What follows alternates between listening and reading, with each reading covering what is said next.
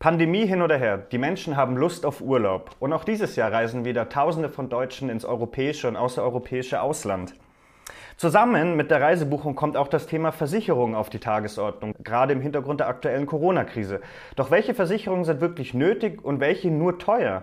Und leisten die Policen auch bei Corona? Genau darüber spreche ich heute mit Oliver Mest, unser Bialo-Fachautor für den Bereich Versicherungen. Servus Olli, danke für deine Zeit. Servus, Kevin, guten Morgen, grüß dich. Schön, dass ich dabei sein darf. Ja, du hast ja uns äh, für diese Woche einen schönen Ratgeber der Woche geschrieben zum Thema Reiseversicherung. Und da habe ich natürlich jetzt viele Fragen, vor allem bezüglich äh, Corona. Äh, fangen wir doch mal ganz einfach an. Welche Reiseversicherung gibt es? Und im zweiten Schritt äh, in diesem Riesengewirr von Reiseversicherungen, welche sind wirklich nötig? Also es gibt natürlich mittlerweile eine wahnsinnige Menge von Reiseversicherungen, die angeboten werden, mal im Paket, mal einzeln. Die, das, da gibt es verschiedene Wege, wie man darauf zugreifen kann. Ähm, es gibt halt die klassischen Auslandskrankenversicherungen, es gibt Reiserücktritts, Reiseabbruchversicherung und dann gibt es halt zusätzlich noch weitere Pakete, eine Reiseunfallversicherung, mhm. Reisesportversicherung, Reisehaftpflichtversicherung. Also da ist die Versicherungsindustrie schon relativ erfindungsreich, was auf den Markt zu bringen und ähm, da gibt es mittlerweile eine endlose Liste von Versicherungen. Okay, und welche, jetzt sagen wir mal, okay, eine Reisesportversicherung werden ja wahrscheinlich die wenigsten brauchen, außer man geht vielleicht extrem Mountainbiking äh, im Ausland. Ähm, wenn man jetzt so, wir sind ja gerade immer noch, zumindest in Bayern, in der Urlaubszeit, in der Ferienzeit. Ähm, wenn jetzt eine Familie oder eine Einzelperson sagt, ich würde jetzt gerne in Urlaub fahren, welche Reiseversicherung oder welchen Reiseschutz würdest du ähm, als, als Versicherungsmakler denn ähm, empfehlen? Welcher ist denn wirklich nötig? Also grundsätzlich, was wirklich wichtig ist, ähm, wenn man ins Ausland fährt, also ins, ins europäische und außereuropäische Ausland fährt, muss man eine Auslandskrankenversicherung haben, weil ansonsten der Krankenschutz entweder nur sehr gering ist im Rahmen von Sozialversicherungsabkommen innerhalb der EU oder Stichwort Amerikareise zum Beispiel oder mhm. Südamerika-Reise oder wohin auch immer. Da gibt es gar keinen Auslandsschutz über die gesetzliche Krankenversicherung. Da muss man sich ohnehin selber versichern. Ja. Das ist auf jeden Fall ein absolutes Muss und sehr wichtig und sehr sinnvoll, gerade bei etwas teureren Reisen. Äh, und das sind ja Familienreisen in der Sommerzeit in aller Regel, sind Reiserücktritts- und Reiseabbruchversicherungen. Das heißt, wenn ich krank werde, wenn ich den Job verliere, wenn das Haus abbrennt oder weiß der Teufel, was passiert und ich eine Reise nicht antreten kann oder ich schnell nach Hause muss, dann brauche ich eben solche Reiserücktritts- und Reiseabbruchversicherungen Abbruchversicherung. Also das sind sozusagen die Policen, wo ich sagen würde, das ist ein absolutes Muss, gerade für Familien mhm. absolutes Muss. Alle anderen, ja, muss man gucken, ob man das wirklich braucht. Reisegepäckversicherung, wenn jetzt ein paar Koffer wegkommen, bringt einen das wirklich so an die Grenze. Das ist natürlich ärgerlich und das ist natürlich auch schade, wenn sowas passiert, aber ist das ein Risiko, was ich wirklich absichern muss oder kann ich das vielleicht sogar selber tragen? Jetzt vor allem bei Reiserücktrittsversicherung, ähm, da würde mich halt zum Beispiel interessieren, ähm, welche Fälle da greifen. Ne? Also klar, du hast es gesagt, Krankheit, Arbeitslosigkeit und so weiter. Jetzt sagen wir mal, ich möchte ins Ausland fahren und das Auswärtige Amt stuft jetzt die Warnstufe hoch, sagen wir mal von äh, auf, auf Hochinzidenzgebiet, wie es ja so schön heißt. Ähm, greift dann die Reiserücktrittsversicherung auch, wenn ich sage, okay, das ist mir zu heiß, weil ich zum Beispiel noch nicht geimpft bin oder mich nicht impfen kann? Nein, der Katalog der Reiserücktrittsgründe, der ist ganz klar definiert in den Versicherungsbedingungen. Mhm. Und das ist das, was ich schon sagte, das ist vor allem Krankheit, das ist der Hauptanwendungsfall natürlich äh, bei solchen äh, Versicherungsgeschichten. Ähm, das ist ganz klar definiert. Arbeitslosigkeit kommt noch dazu, vielleicht noch Probleme in der Familie, im familiären Umfeld, Pflegefall, der aufgetreten ist plötzlich. Mhm. Ähm, der, der Grund, dass irgendwo eine, eine Reisewarnung ausgesprochen wird, das ist kein Grund im, im Sinne der Reiserücktrittsversicherung jetzt zurückzutreten. Genauso wenig wie oft zum Beispiel ähm, irgendwelche Angst davor, in, ein, in eine bestimmte Region Region auf einmal zu fahren, weil da was passiert ist oder die Angst, okay. ins Flugzeug zu steigen, weil gestern gerade zwei Maschinen abgestürzt sind. Das alles sind keine Gründe. Also es mhm. muss schon einer dieser Gründe drin sein. Und da muss man wirklich sich beraten lassen oder genau in die Versicherungsbedingungen reingucken und schauen, was genau ist eigentlich versichert, wenn ich äh, eine Reiserücktritts-Reiseabbruchversicherung abschließe. Jetzt gibt es ja, jetzt kann natürlich äh, Verbraucherinnen und Verbraucher ja äh, an, an, vielen Stellen quasi äh, Reiseversicherungen abschließen. Da gibt es ja zum Teil ja auch ähm, die Pakete bei, bei Pauschalreisen, ne, dass man dann vom, vom Veranstalter gleich noch so ein Reiseschutzpaket mitbucht. Ähm, ist das grundsätzlich sinnvoll oder würdest du eher den Leuten raten, ähm, sich selbst einen, einen, günstigen und guten Schutz zu suchen? Oder sind solche Pakete, wenn jetzt gerade mal ein Urlaub ansteht, dann doch empfehlenswert? Ja, wenn man Urlauber ist, dann geht natürlich das reinste Spießrutenlaufen los, was Versicherung angeht. Natürlich kommen die Reiseveranstalter auf einen zu, schon im Gespräch, während mhm, man bucht, ja, genau. beziehungsweise auch wenn man online bucht. Ähm, und natürlich gibt es auch andere Wege. Grundsätzlich spricht eigentlich nichts dagegen, das zu buchen, wenn man eine Reise bucht, dass man gleich das Paket mit dazu bucht. Man muss halt nur wissen, was man bucht. Und wir wissen natürlich äh, aus äh, Gesprächen auch mit unseren Kunden, wenn die Leute dort sitzen im Reisebüro oder die, ganze Familie sitzt vom Computer und tackert sich da durchs Internet und dann kommt am Ende noch der Button, komm jetzt hier noch für 76,50 Euro die ganze mhm. Familie im Rundum-Schutzpaket, dann hört sich das immer alles ziemlich geil an. Aber ob das wirklich das ist, was die Familie braucht, das steht natürlich so ein bisschen in den Sternen, ne? weil das liest natürlich auch keiner durch. Niemand klickt ja unten auf äh, jetzt Versicherungsbedingungen anschauen und durchlesen und dann bestätigen, sondern man klickt da einfach drauf und sagt, ja, brauchen wir halt irgendwie. Nicht? So, ähm, das ist so ein Punkt, wo ich sage, das, das kann schon relativ teuer sein. Also gerade eine Auslandskrankenversicherung, wenn es wirklich mal so ist, dass man irgendwo im Nirgendwo sitzt und eben nicht gerade auf Mallorca, wo es die medizinische Versorgung auch sehr gut ist, sondern irgendwo sitzt, wo es vielleicht nicht so gut ist und ein Kind wird krank und muss operiert werden, dann ist es so, dass die ähm, dass die Krankenhäuser, das ist unsere Erfahrung, weil wir Kunden natürlich häufig auch im Schadensfall betreuen, die fangen nicht an zu operieren, bis entweder eine Kreditkarte auf dem Tisch liegt oder die Zusage des Reiseversicherers da ist oder des Auslandskrankenversicherers da ist. Das heißt, man muss da wirklich eine vernünftige vernünftige Police haben, die das auch alles abdeckt irgendwie und die auch einen Service bietet, wo man auch jemanden erreicht und zwar 24/7, nicht? Denn ja. das Kinder werden meistens so krank, dass zufällig das nicht die Bürozeiten in Deutschland sind irgendwie, nicht? So, das heißt, ja. da würde ich schon auf einen Versicherer zugreifen, von dem ich weiß, dass er auch vernünftige, vernünftigen Service anbietet und dass er auch wirklich im Schadensfall ansprechbar ist. So, und das kann ich gar nicht gewährleisten, weil ich ja bei so einem Reiseveranstalter Gedöns gar nicht weiß, ob welcher Versicherer dahinter steckt und ob der gut ist oder ob der schlecht ist. Nicht so. Und da würde ich schon dann mit jemandem sprechen, das sind ja in der Regel dann die Versicherungsvermittler, Makler oder wen auch immer man mhm. da hat, ähm, dass der einem so ein paar Tipps geben kann, welche Versicherer wirklich gut sind. Da geht's, da geht's meistens nur um ein paar Euro mehr oder weniger. Das ist ja. eine Unsum, die man zahlen muss. Nicht so. Aber da muss man wirklich jemanden haben, wenn was passiert, der wirklich auch im Schadensfall an der Seite steht. Ganz wichtig. Ja. Deswegen bin ich bei solchen Veranstalterpaketen immer so ein bisschen vorsichtig, ob man da wirklich das bekommt, was dann auch ja zu, zu mir, zu meinem Reise, zu meiner Reise, zu meiner Familie auch tatsächlich passt. Vor allem das Beispiel, was du gerade genannt hast, natürlich, wenn man da wenn, wenn, sagen wir mal, das Kind wirklich schwer krank wird und muss operiert werden und es ist vielleicht ein komplizierter Eingriff und man muss dann natürlich direkt in Vorleistung gehen, dann kann natürlich auch eine beträchtliche Summe zusammenkommen. Ich kann mir vorstellen, dass das für einige dann schwer zu stemmen ist. Total. Und das ist natürlich, also wir hatten das vor, das war vor der Pandemie natürlich, da war eine Familie, die wir kennen, die waren in der Dominikanischen Republik und die medizinische Versorgung dort ist äh, gar nicht so schlecht, wie man jetzt vielleicht im ersten Moment mhm. vermutet, aber die ist natürlich wenigen privilegierten Menschen vorbehalten. Das heißt, da wird privat gezahlt. Nicht so. Und ähm, das Kind, das hatte, hatte Magenprobleme, das war relativ schwer erkrankt und, und hat sich erbrochen und was da alles so passiert mit so Kindern, die sechs, sieben Jahre alt sind. Ähm, und die lagen da halt in so einem Krankenhausflur und äh, die, die Ärzte haben gesagt, no money, no Behandlung, nicht? Also ja. da ist nichts passiert. Und das war halt in der Nacht äh, in Deutschland irgendwie. Die haben sich schwer, schwer getan, ihren Veranstalter zu erreichen, der das, der das eigentlich hätte übernehmen müssen. Ähm, und das hat Stunden gedauert und das hätte bei einer noch schlimmeren Erkrankung hätte das, das Todesurteil für das Kind sein können. Nur weil der Versicherer eben dann in dem Fall nicht erreichbar ist oder man nicht weiß, wen man anrufen soll.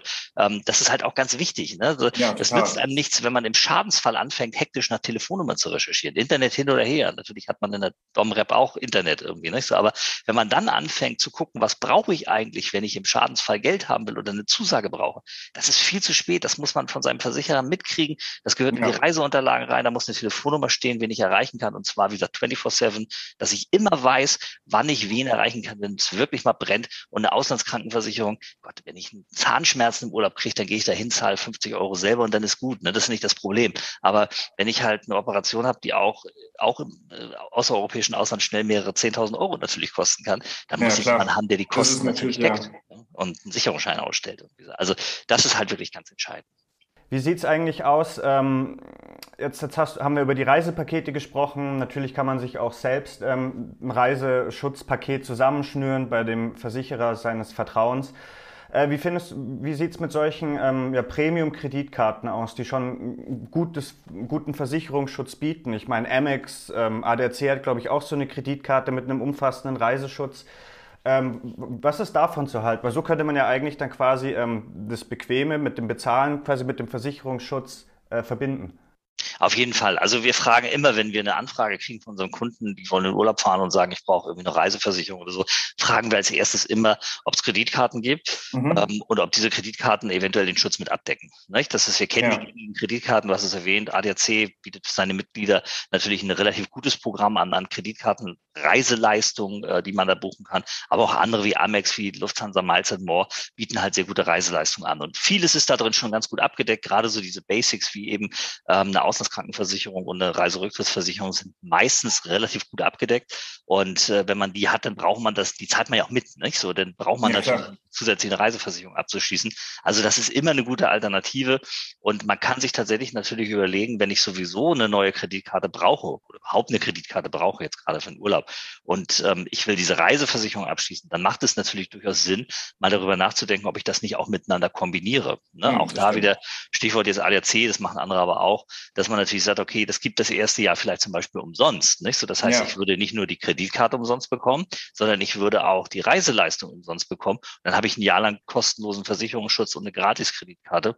Da kann man drüber nachdenken. Das ist natürlich schon sinnvoll, denn so ganz so billig sind Reiseversicherungen ja dann auch nicht. Ähm, das heißt, man kriegt da dann quasi das erste Jahr zumindest geschenkt und im zweiten Jahr, selbst wenn man dabei bleibt, hat man immer noch einen guten Schnitt gemacht. Irgendwie, ne? Jetzt hast du es ja gerade schon angesprochen, die Kosten, über die haben wir noch nicht gesprochen. Ähm, was muss man sich da so unter den Kosten vorstellen? Was ist denn unter diesen Reiseversicherungen die teuerste Versicherung?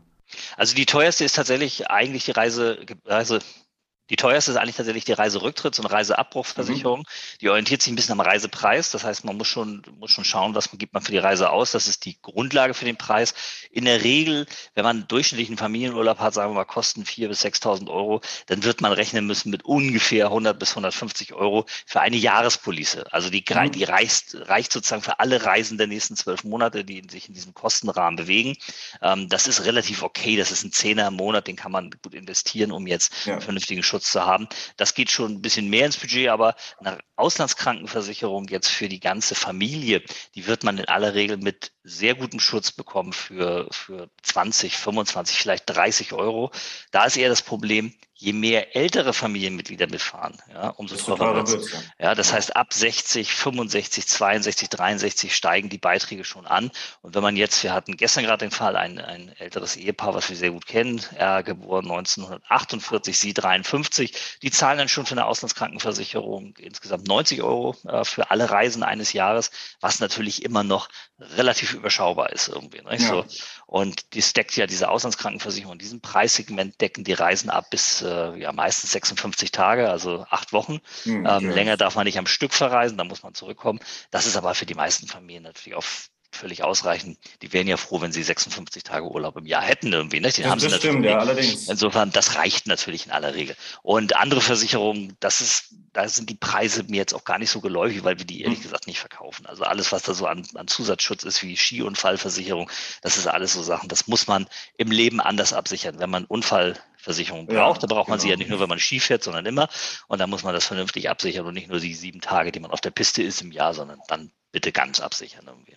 Ne? Es gibt ja sogar eine Oktoberfestversicherung, habe ich mal gesehen. Ja, das ist, die schützt vor allem die Leber, habe ich gehört. Ja, und äh, wenn man auf dem Idiotenhügel äh, über den Haufen gefahren wird, irgendwie so. Aber nein, genau. das sind solche, das sind Gimmick-Versicherungen. Es gibt auch tatsächlich ja. Versicherungen, die kann man dann äh, quasi tageweise, während man mhm. auf dem Weg zur Piste ist, abschließen als Skiunfallversicherung. Das sind alles Gimmicks und äh, da, da fehlt es total an der Vergleichbarkeit im Markt und es sind auch, ist auch meistens wahnsinnig überteuert im Vergleich zu einer normalen Versicherung. Deswegen bei solchen Sachen echt sehr vorsichtig vorsichtig und eher Finger weg. Jetzt habe ich noch mal eine Frage, zu, wenn wir noch mal kurz zurück zum, zur Auslandskrankenversicherung gehen, weil das lese ich ja auch immer wieder, dass ähm, gewisse Leistungen ähm, mit, mit der deutschen ähm, Krankenkassenkarte auch im europäischen Ausland möglich sind. Was sind das für Leistungen? Kann ich dann auch einfach, sagen wir mal, so kleinere Behandlungen, mal so einen Arztbesuch dann von meiner gesetzlichen Krankenkasse bezahlen lassen? Oder brauche ich, sobald ich das Ausland betrete, sofort eine Auslandskrankenversicherung, um auf der sicheren Seite zu sein? Nein, innerhalb der EU und innerhalb der, der, äh, des EWR ähm, ist es so, dass tatsächlich Sozialversicherungsabkommen greifen. Das heißt, die Krankenkassen bezahlen Auslandsbehandlungen tatsächlich in dem Rahmen, in dem sie ihn in Deutschland zahlen würden, also in dem mhm. Gebührenrahmen. Mhm. Und ähm, es muss halt natürlich mit dem Arzt vor Ort äh, abgesprochen werden. Und da sind wir nun bei zwei Problemen. Also wenn man mhm. auf Mallorca ist und da gibt es deutsche Arztzentren, das sind deutschsprachige Ärzte, die, die sind Menschen aus Deutschland, die da leben und da einfach vor Ort ja, arbeiten. Klar. Da wird sich das Problem sein, die kennen natürlich diese, diese Sozialversicherungsabkommen ähm, und die sind noch am ehesten wahrscheinlich auch bereit, sich dieser bürokratischen Herausforderung zu stellen, das abzurechnen. Wenn ich nun aber irgendwo in der Provence sitze und ich stelle mir mhm. vor, in so einem schönen Bergdorf und ich muss dann doch mal zum Arzt und da sitzt mir dann so ein, so ein sympathischer Südfranzose gegenüber, der sagt natürlich, auf deutsche Krankenversicherung so gar keinen Bock hat. Das heißt, ja. mit dem jetzt, wenn man auch die Sprachkenntnisse nicht hat, auszudealen, dass das das Sozialversicherungsabkommen zahlt, das ist, glaube ich, ein Unterfangen, Oh, da wäre ich sehr vorsichtig irgendwie. Also das, da würde ich mich nicht darauf einlassen. Da ist tatsächlich dann ähm, die Auslandskrankenversicherung immer die bessere Wahl, weil ich zahle dann vor Ort, ja, ich mhm. leg den dann Huni hin und dann hole ich mir die zu Hause wieder, abzüglich eventuell der Selbstbeteiligung oder so, aber die hole ich mir dann wieder. Das heißt, ich muss jetzt nicht vor Ort lange verhandeln, ob die das nun übernehmen oder nicht. Das scheitert einfach, diese Sozialversicherungsabkommen scheitert einfach oft in der Realität. Und dann kommt natürlich der Punkt dazu, dass ja ähm, wir den deutschen Gebührenrahmen haben. Das heißt, die deutsche mhm. Gebührenordnung gilt dann quasi. Nun schert sich natürlich so ein Franzose, Portugiese, Spanier oder sonst irgendwer wenig um den deutschen Gebührenrahmen. Der wird da irgend so eine Pi mal Daumensumme in, in, mhm. äh, in, in Aussicht stellen und das dann abschließend abzurechnen, das, das wird nicht funktionieren, ehrlich gesagt. Ja. Also deswegen würde ich immer sagen, bei solchen gibt diese 20 Euro aus für die Auslandskrankenversicherung oder meinetwegen auch 30 oder 50 Euro. Aber dann ist man auf der sicheren Seite und dann holt man sich das Geld anschließend von der Krankenversicherung in Deutschland wieder und hat einen vernünftigen Ansprechpartner auch. Vor allem, man muss auch dazu sagen, es ist ja pro Jahr. Ist pro Jahr. Es ja. ist pro Jahr. Also es ist eigentlich kein, kein kein, kein großer Aufwand. Ne? Nein. Weil wie du schon gesagt hast, ich stelle mir das schon sehr vor, Sozialversicherungsabkommen dann äh, auf Französisch erklären zu müssen. Und, genau. ich meine, die Franzosen äh, sind größere Bürokraten als wir, was sowas angeht, aber ähm, okay. das, das, das kontern die sprachlich ganz geschickt aus. Nicht? So, da hat man kaum Chancen, ja. wenn man nicht wirklich gut Französisch spricht, das mit denen abzuhandeln. Die stellen einfach auf Durchzug. Und das ist auch völlig menschlich völlig nachvollziehbar. Das mag in der, in der, in der Praxis gut oder in der Theorie gut gedacht sein, in der Praxis funktioniert es halt einfach nicht irgendwie. Nicht? So, und da würde ich mich nicht auf auf darauf, da würde ich nicht darauf vertrauen, dass das denn tatsächlich funktioniert. Und wie gesagt, bei 50 Euro für einen Zahnarztbesuch oder 100 für eine Spritze in den Rücken mhm. mag das alles noch okay sein. Aber es kann auch durchaus sein, dass man auch in Südfrankreich ins Krankenhaus muss. Ähm, und das ist auch einfacher natürlich, wenn man dann entsprechend eine private ärztliche Behandlung sich leisten kann, denn die ist natürlich möglich mit einer Auslandskrankenversicherung, weil der Kostenrahmen einfach ein anderer ist. Also ich würde es nicht darauf ankommen lassen, ich würde das Geld in die Hand nehmen und äh, wirklich mich vernünftig absichern. Jetzt machen wir mal ein Praxisbeispiel. Sagen wir mal, ich bin nehmen wir mal, in, in, der, in der Türkei und ich muss einen PCR-Test machen, um wieder nach Deutschland einzureisen, um überhaupt in das Flugzeug steigen zu können. Jetzt sagen wir mal, der PCR-Test ist positiv, ich habe Corona und ich muss zwei Wochen in Quarantäne. Also quasi, ich werde dann verdonnert, in man hört es ja immer wieder im Radio, dass es da so spezielle Hotels gibt, wo sie dann die Corona-Patienten einchecken. Jetzt natürlich meine Frage, wenn ich krank bin ähm, zahlt dann die, also meine Auslands, also wenn, wenn ich positiv getestet bin, ja, aber sagen wir mal jetzt nicht behandlungsbedürftig bin, sondern nur in Quarantäne muss, zahlt dann die Auslandskrankenversicherung auch die Quarantäne, sprich die Hotelkosten, die dann anfallen würden oder so? Klassische Juristenantwort hängt davon ab, ne? Also kommt ah, okay. davon an, ähm, weil man muss tatsächlich unterscheiden. Wenn man ähm, im Ausland ist und wenn man an Corona erkrankt wirklich, das heißt nicht nur positive Tests, sondern Symptome zeigt und man erkrankt, dann ist man krank im Sinne der erstens der Auslandskrankenversicherung, das heißt die Behandlungskosten ja. werden natürlich gezahlt und man ist natürlich auch krank im Sinne der Reise, in dem Fall dann Abbruchversicherung, das heißt man würde dann tatsächlich eine Verlängerung des Urlaubes bezahlt bekommen, mhm. ja, bis man wieder reisetauglich und reisefähig ist. Irgendwie. Wenn man wirklich nur in Anführungsstrichen einen positiven PCR-Test hat und man muss halt länger im Hotel bleiben, weil man nicht reisen darf und es gibt keine individuelle auf diese eine Person zugeschnittene Quarantäneanordnung der Behörden, die mhm. schriftlich ergehen soll, damit man sie ah, ja, okay. nachweisen kann. Ähm, wenn man also nur sozusagen, ähm, weil es Usus ist im Urlaubsort, 14 Tage länger bleiben muss, dann hat man in der Regel bei den meisten Versicherungsbedingungen Pech gehabt, nicht? weil das nicht mhm. abgedeckt ist. Es steht ganz explizit in den Bedingungen drin, Quarantäne. Ja, wenn es eine individuelle Quarantäne ist, die individuell gegenüber einer bestimmten Person ausgesprochen ist. Und nicht eine allgemeine Quarantäneanordnung, die regionaler Natur ist oder die eben äh, äh, bestimmte Personengruppen trifft irgendwie, sondern wirklich, es muss eine individuelle Quarantäneanordnung sein. Sonst zahlt man diese Verlängerung selber. Das ist ein großes Risiko, was man da eingeht, wenn man in, äh, in Urlaub fährt, ins Ausland fährt und man eben ja mit irgendeinem Verkehrsmittel zurück muss muss. Nicht? Wenn, ja. äh, wenn man im Auto zurückfahren kann, dann ist die Frage, ob das dann mit dem geltenden Recht im Einklang steht, wenn man quasi einfach ne, von Frankreich nach Deutschland zurückfährt, obwohl man positiv getestet ist. Das ja. müssen andere beurteilen, das kann ich nicht beurteilen. Aber wenn man natürlich auf äh, Male sitzt oder in der Türkei sitzt und man wird in der Regel mit dem Flieger zurückkommen, ähm, dann ist das äh, etwas, die nehmen einen da wahrscheinlich nicht mit, nicht? mit dem positiven ja, ähm, Wenn man das trotzdem macht, das hat auch, das sind rechtlich ganz andere Geschichten, das hat mit der Versicherung nichts mehr zu tun, dann wird man in der Regel äh, wahrscheinlich mindestens eine Ordnungswidrigkeit, wahrscheinlich sogar eine Straftat begehen. Ähm, das sollte man nicht tun, nicht nur um das Geld ja, zu sparen. Aber versicherungstechnisch lässt sich das nicht absichern. Das kann man auch ehrlich gesagt kaum abdecken, weil wenn ich mir vorstelle, wie diese Pandemie um sich greift, wie wenig kalkulierbar das ganze Risiko ist, man stellt sich vor, jetzt würde ein Touristenort wie, bleiben wir in der Türkei, Antalya, auf mhm. einmal unter Quarantäne gestellt, was ja durchaus passieren könnte, nicht? In, in, in der Türkei ja, ja. ist es durchaus möglich, dass man der ganze Ort bleibt unter Quarantäne, dann sitzen da vielleicht sechs, sieben, acht, zehntausend Urlauber fest irgendwie. Und für diese Leute müsste man 14 Tage extra Urlaub quasi auf Versicherungskosten machen. Das ist nicht finanzierbar. Also klar, dann, dann kostet nur die Versicherung nicht mehr 150 Euro im Jahr, sondern kostet sie 3000 Euro im Jahr, weil das ansonsten gar nicht abdeckbar ist. Das kann man nicht ab, abbilden in irgendeiner Form in einer Ja, klar. Das, ne? das ist das eigenes Lebensrisiko, also in der Regel. Das wäre für die Versicherer schwer zu stemmen. Aber ich, ich finde es interessant, dass du, da, dass du da differenzierst zwischen individueller Anordnung und so einer allgemeinen Anordnung. Weil eigentlich bin ich immer davon ausgegangen, dass wenn ich zum Beispiel getestet werde, positiv und ich bin in der Türkei, in irgendeinem Airbnb, dass quasi das türkische Gesundheitsamt oder wer auch immer dafür zuständig ist, sowieso äh, mir individuell die Quarantäne aufproben muss. Ja, wenn man das nachweisen kann, dass es individuell gewesen ist, dann äh, das, das ist ah, die Frage. Ja. Das muss ja. man natürlich nachweisen okay, können zu Hause. Denn der Versicherer wird sagen, sind Sie denn individuell in Quarantäne geschickt worden? Sozusagen sagt man, ja, nee, die haben gesagt, ich soll zu Hause bleiben. Das ist keine ja. Quarantäneanordnung. Ne? Quarantäneanordnung ist wie in Deutschland Verwaltungsakt irgendwie Schriftdings in die Hand kriegen, du bleibst jetzt zu Hause 14 Tage. Das ist eine Quarantäneanordnung, die individuell ist. Die, die Ansage vom Gesundheitsamt oder im Testzentrum, geh mal nach Hause und bleib da mal 14 Tage, ist keine Quarantäneanordnung. Ah, ne? okay. das, das ist, natürlich ist es eine Quarantäneanordnung, aber es ist nicht das, was der Versicherer haben will. Ich würde mich da nicht mit abspeisen lassen. Wenn ich, wenn ich wirklich in Quarantäne geschickt werde, würde ich versuchen, wenn man vor Ort ist und eine Reiseabbruchversicherung hat, dass man wirklich eine individuelle Quarantäneanordnung mit meinem Namen drauf bekommt irgendwie. Dann hat man gute Chancen, die Kohle wiederzukriegen. Ansonsten wird es schwierig. Man muss es halt beweisen, wie immer bei Versicherungsansprüchen müsste man beweisen, dass man halt die äh, Vertragsgrundlagen quasi erfüllt, die ja, Anspruchsvoraussetzungen erfüllt. Ähm, und das kann man nur, wenn man nachweisen kann, dass es individuell tatsächlich auch belegt ist. Ja, und das könnte natürlich im Beispiel der Türkei auch schwierig werden. In der Tat. Das wird unmöglich sein wahrscheinlich. Kommen wir jetzt mal zur letzten Frage, nämlich ähm, zur allerletzten, also zu, zu, zur eigentlichen Hauptfrage jetzt wahrscheinlich, die sich jetzt die meisten Zuhörerinnen und Zuhörer stellen. Jetzt mal Butter bei die Fische. Wie findet man den besten Corona-Schutz? Und wer bietet ihn aktuell? Ja, das kann, kann man, das hängt gar nicht so sehr von den Gesellschaften. Also man kann da jetzt wirklich einen Versicherernamen sagen. Es gibt gute Gesellschaften, die wir häufig nehmen, weil wir wissen, dass das, das Gesamtpaket mhm. stimmt. Ne? So, das sind äh, Anbieter wie zum Beispiel die Barmenia, wo wir wissen, okay, im Servicefall funktioniert das alles. Das heißt, die Leute sind ansprechbar, die Leute reagieren relativ schnell. Das ist ein sehr guter Versicherer. Nicht? So, die mhm. bieten wir häufig an, die sind preislich auch okay. Das, das ist gutes Preis-Leistungs-Verhältnis, das Leistungsspektrum ist klar definiert. Auch das ist wichtig, ne? was genau wird bezahlt, was wird nicht bezahlt. Ähm, aber grundsätzlich würde ich immer, wenn ich sowas mache, immer einen Versicherungsmakler ansprechen, die meisten haben ja einen, nicht, der irgendwelche Verträge ja. Die wissen ja, was sie verkaufen. Die machen das ja nicht nur einmal im Jahr, sondern die machen das hunderte Mal im Jahr.